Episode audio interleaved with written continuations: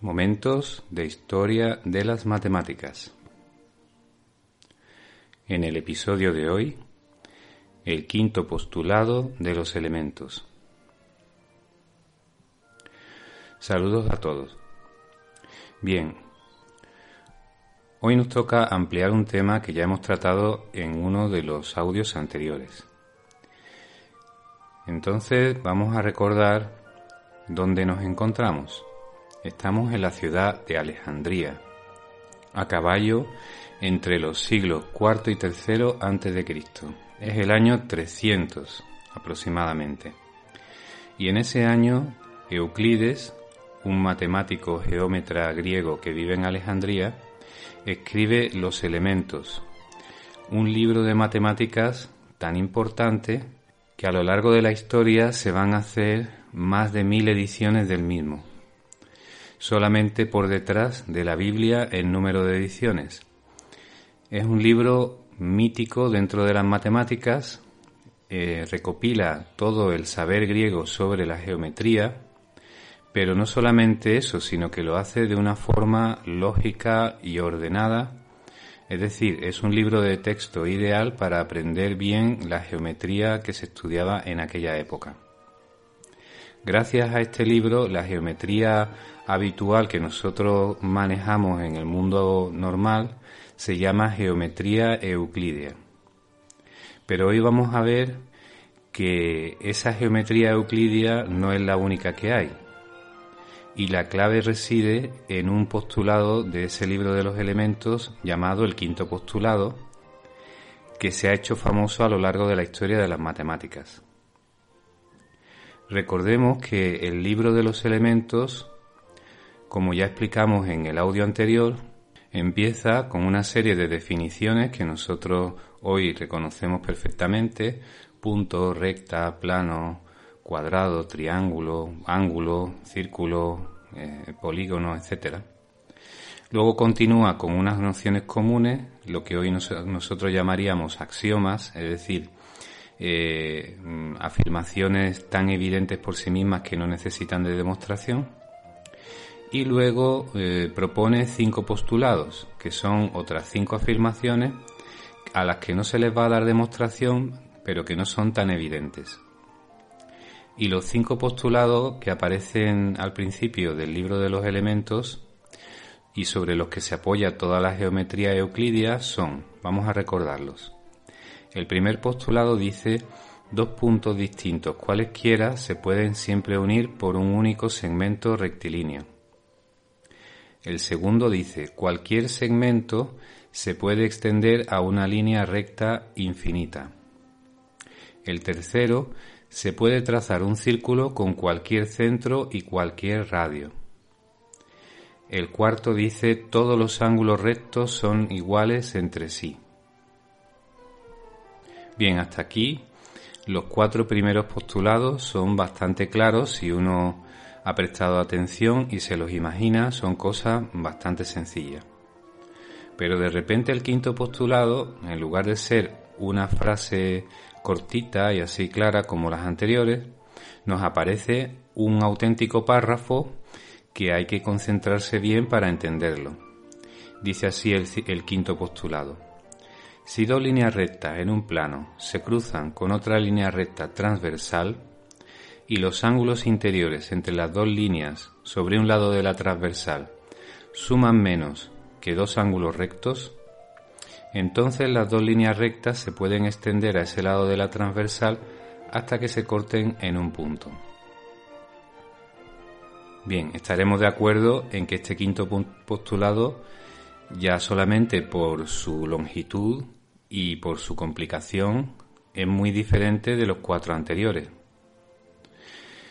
Afortunadamente, a lo largo de la historia de las matemáticas se demostró que ese quinto postulado es equivalente, es decir, significa lo mismo matemáticamente hablando o lógicamente hablando, que una frase un poquito más corta que dice así, si tenemos una línea recta y un punto fuera de ella, solo se puede trazar una paralela a esa línea recta que pase por ese punto. Esta versión se le llama también el postulado de las paralelas. Y esta versión más cortita, que es más fácil de entender, es la que vamos a considerar en el audio de hoy y la que se considera tradicionalmente como el quinto postulado o el quinto, podemos decir, la quinta columna del edificio de la geometría euclídea. Porque los cinco postulados son como cinco columnas, cinco bases, cinco pilares sobre los que se apoya la geometría euclídea que como ya sabemos y es lógico, se llama así en honor a Euclides. Durante siglos los estudiantes aprendieron matemáticas y geometría con el libro de los elementos de, Euclides, o con versiones más modernas, pero siempre teniendo el método de Euclides como guía. Estaba tan bien redactado y tan bien organizado que todos los matemáticos, todos los académicos y profesores a lo largo de siglos y siglos lo han considerado como un modelo, como cuando nosotros tomamos como modelo, por ejemplo, de arquitectura el Partenón de Atenas o las esculturas griegas antiguas. Entonces, los estudiantes de arte, de arquitectura, pues toman muchas veces como modelo estas grandes obras de arte, estas obras maestras, para eh, aprender los fundamentos del arte y de la arquitectura. Y nosotros, como matemáticos, pues a lo largo de, la historia, pues se ha tomado como modelo este libro, también redactado, como mm, base y fundamento para aprender la geometría.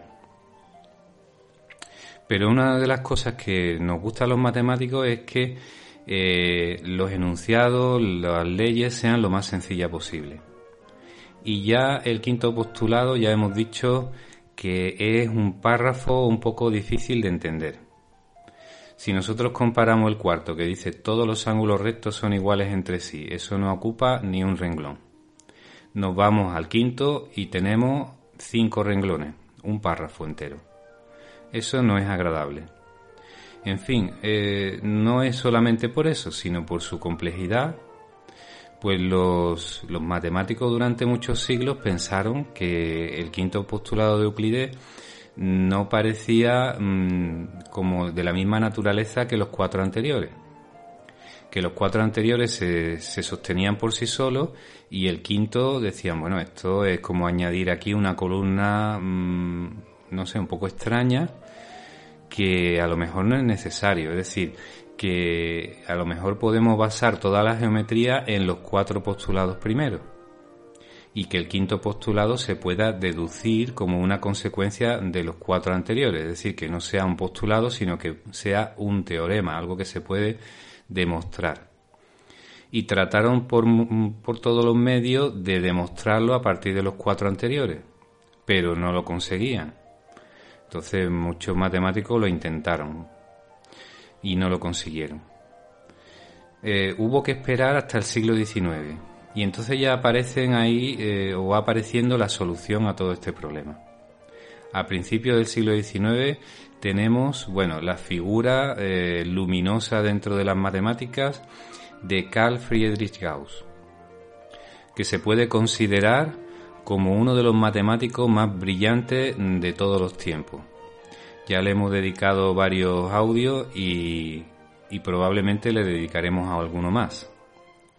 Entonces, este gran matemático y luego posteriormente dos matemáticos más jóvenes, Nikolai Lobachevsky y Janos Bolyai, empezaron a ver que si se negaba el quinto postulado aparecían nuevas geometrías a las que se llamó geometría no euclídeas. Claro, mm, entonces ellos mm, eh, plantearon el problema del quinto postulado desde otro punto de vista, es decir, bueno, vamos a ver qué es lo que pasa si de esos cinco postulados los cuatro primeros los dejamos iguales, pero el quinto lo cambiamos por otra cosa. Entonces ya lo habían intentado algunos académicos antes, algunos geómetras antes, y, y, la verdad es que ellos, claro, ellos estaban buscando decir, bueno, si lo cambiamos por otra cosa, si ponemos los cuatro primeros y el quinto lo cambiamos por otro, por otra cosa, como si nosotros cogemos las columnas de un edificio, como estamos haciendo este, poniendo este ejemplo, ¿no? Y entonces tenemos las cinco columnas y decimos, bueno, tenemos las cuatro Quitamos la quinta y la cambiamos por otra columna diferente. Pues si es diferente, a lo mejor resulta que no va a encajar. Y entonces todo el edificio de la geometría euclídea se nos va a venir abajo. Con lo cual estamos demostrando que con los cuatro postulados solamente, pues ya se sostiene el edificio y entonces el quinto postulado no es necesario ponerlo. No sé si me estoy explicando. Bueno, el caso es que dijeron vamos a cambiarlo por otra cosa, ponemos otro postulado. Entonces ese nuevo postulado pues vamos a cambiarlo en el caso de Gauss, Lobachevsky y Bolyai. Lo sustituyeron diciendo por cada punto exterior a una recta pasan al menos dos rectas distintas paralelas a la primera. Más o menos eso es lo que dijeron. Entonces, eh, ¿qué hacemos? Bueno, pues ponemos este postulado. ¿Y ahora qué? ¿Qué pasa con el edificio de la geometría? Pues no solamente se sostiene, sino que aparece una geometría completamente diferente. Es decir, encaja con los cuatro anteriores y construye un edificio nuevo. Esto no solo fue un avance enorme en el campo de las matemáticas y de la geometría concretamente, sino que además venía a demostrar que el libro de los elementos de Euclides estaba perfectamente eh, apoyado en esos cinco postulados que si quitas uno, entonces eh, mm, tenemos otra cosa distinta. Es decir, mm, es una, es una demostración de, de la consistencia tan perfecta que tenía el libro de los elementos. No en vano, pues fue un libro estrella dentro de la matemática durante tantos siglos. Bien, ahora vamos a intentar explicar cómo son las geometrías no euclideas. Entonces, si sustituimos, hemos dicho, yo creo que ya está quedando claro, el quinto postulado por otro postulado diferente, obtenemos otro tipo, podemos construir otro tipo de geometrías, que se llaman, con toda propiedad, geometría no euclideas. Las principales geometrías euclidias son dos, la hiperbólica y la elíptica. La geometría que desarrollaron Gauss, Lobachevsky y Bolyai, que particularmente Gauss eh, no llegó a publicarla, esa otra historia que publicaremos en otro audio. Bueno, pues esa geometría es la geometría hiperbólica, y ya hemos dicho que en ella el quinto postulado se sustituye diciendo por cada punto exterior a una recta pasan al menos dos rectas distintas paralelas a la primera. Qué cosa más rara, ¿verdad? Con que uno lo piense, pues no tiene mucho sentido. Si uno tiene un poco de idea de geometría, dice, vamos a ver, si tengo una línea recta y pongo un punto fuera de ella, pues puedo trazar una paralela, pero no dos paralelas distintas. Bien, la geometría elíptica sustituye el quinto postulado por una afirmación que dice que por cada punto exterior a una recta no pasa ninguna recta paralela a la primera. Bueno, ¿cómo se entienden estas dos geometrías? Bien, vamos a intentar poner unos ejemplos sencillos e intentar no perdernos. Entonces, lo primero es el concepto de línea recta.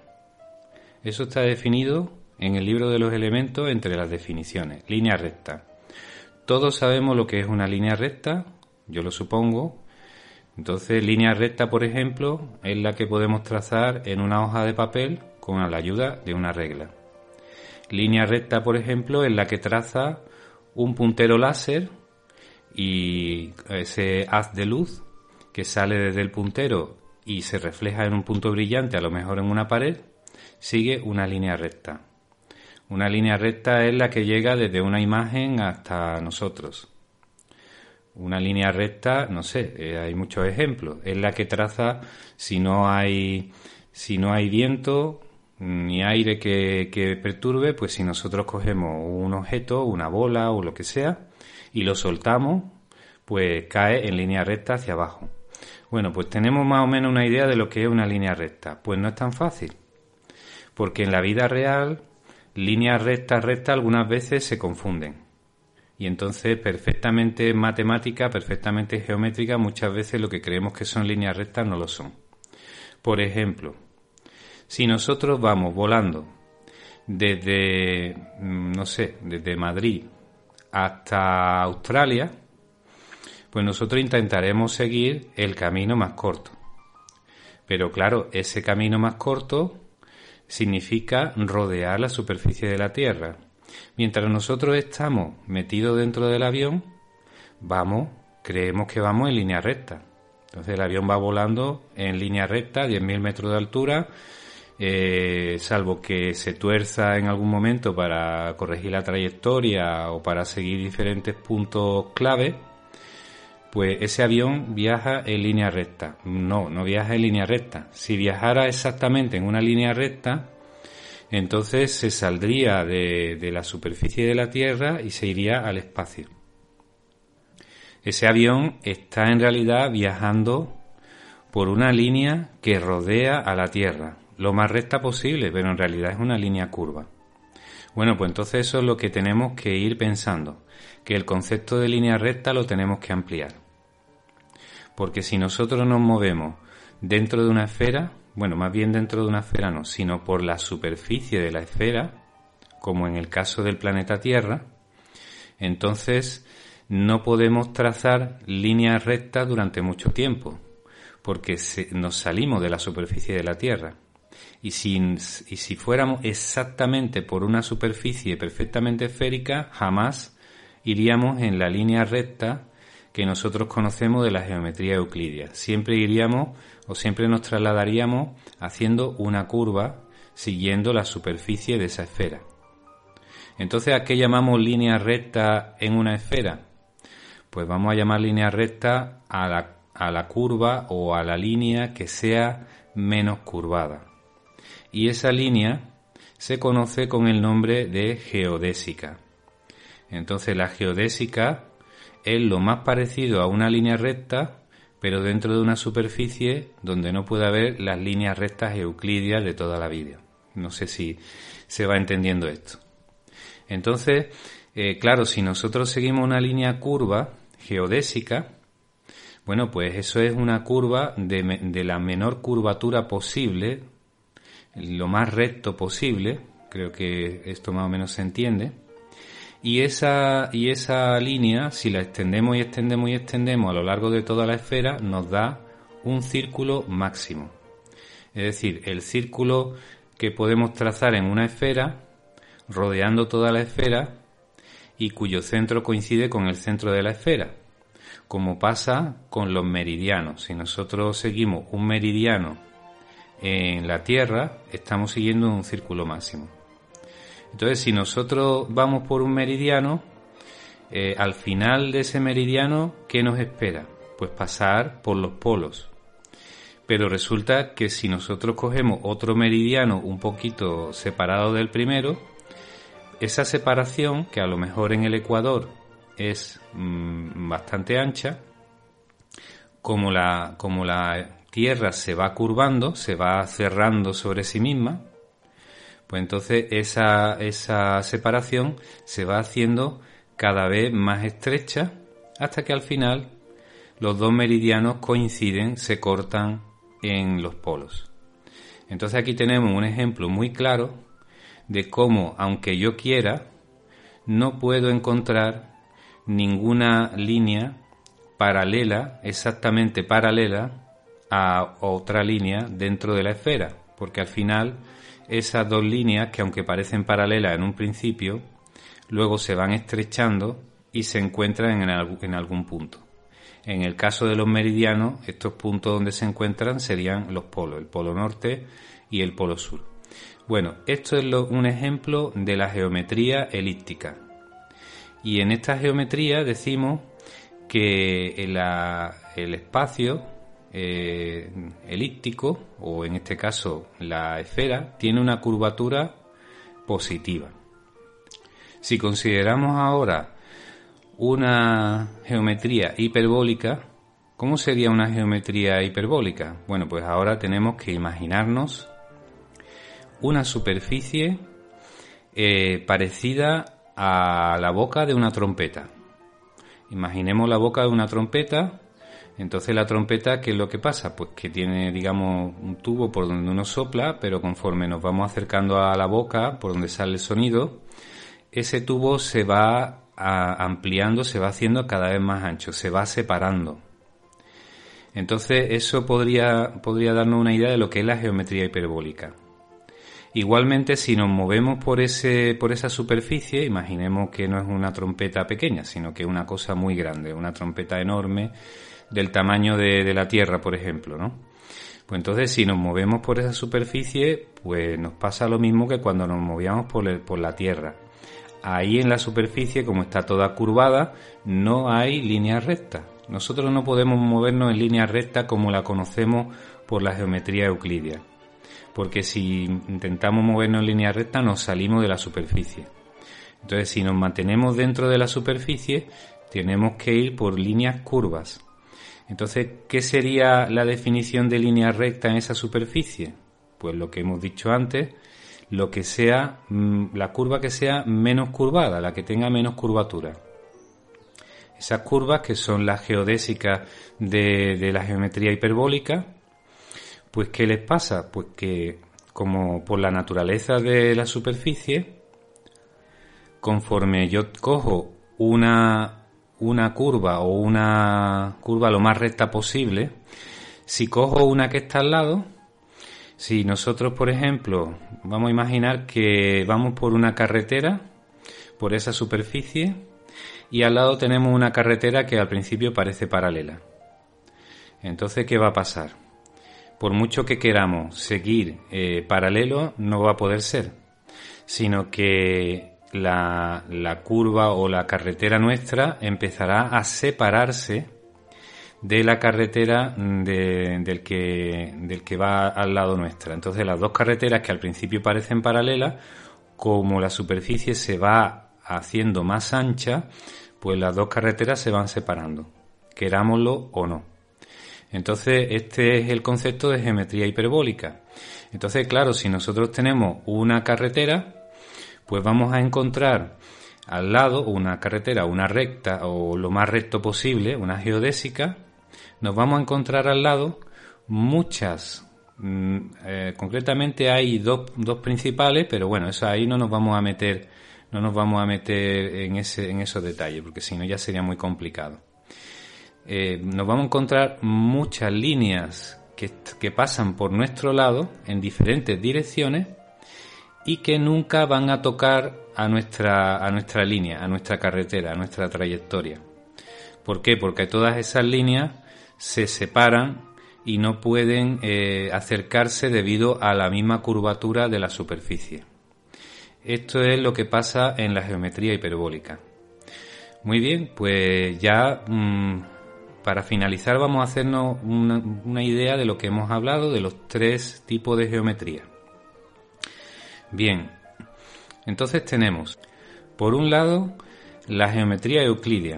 Si nos la queremos imaginar, un plano, como ahora está de moda los, los tierraplanistas, los que creen que la Tierra es plana. Bueno, pues para ello, el mundo, la Tierra es euclidio totalmente, la geometría euclidia, un plano sin curvatura ninguna. Eh, mm, valga la redundancia, todo plano. Las líneas rectas son las líneas rectas de toda la vida. Allí se cumplen los cinco postulados de Euclides y se cumplen todos los teoremas definidos por Euclides. Muy bien. Luego tenemos otro mundo, una esfera. En ese mundo eh, no, no hay esa, esa curvatura cero de la geometría euclidia, sino que hay una curvatura positiva que hace que, que hace que la superficie se recoja sobre sí misma, se vaya encerrando y al final se convierta en un espacio cerrado que es una esfera. Esa es la geometría elíptica. Y luego tenemos un tercer mundo que vamos a suponer que es como, una, la, como la superficie de una trompeta que se abre y esa tiene una curvatura negativa.